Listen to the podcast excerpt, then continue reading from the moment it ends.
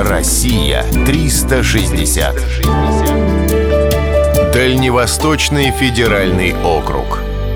Дельта реки Лены.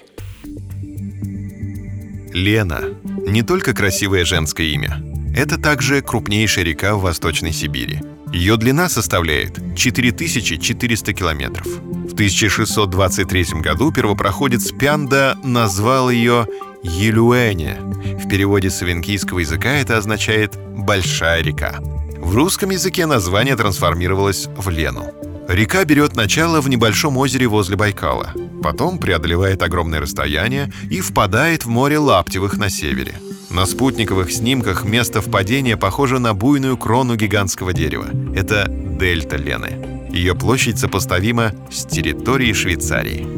Дельта Лены — это густая сеть проток, бесчисленное множество островков и более 30 тысяч маленьких озер. В южной части над водой возвышается остров Столб. Это останец, который река отмыла от ближайшего хребта. В северной части есть целый архипелаг, который называют острова Дунай.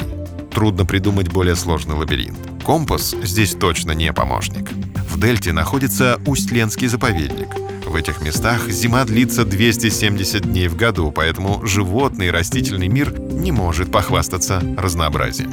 Царский трон занимает белый медведь. По силе ему нет равных. За ним следуют овцебык, северный олень, снежный баран и морж. Птиц довольно много, целых 109 видов. Имеются гуси, лебеди и кулики.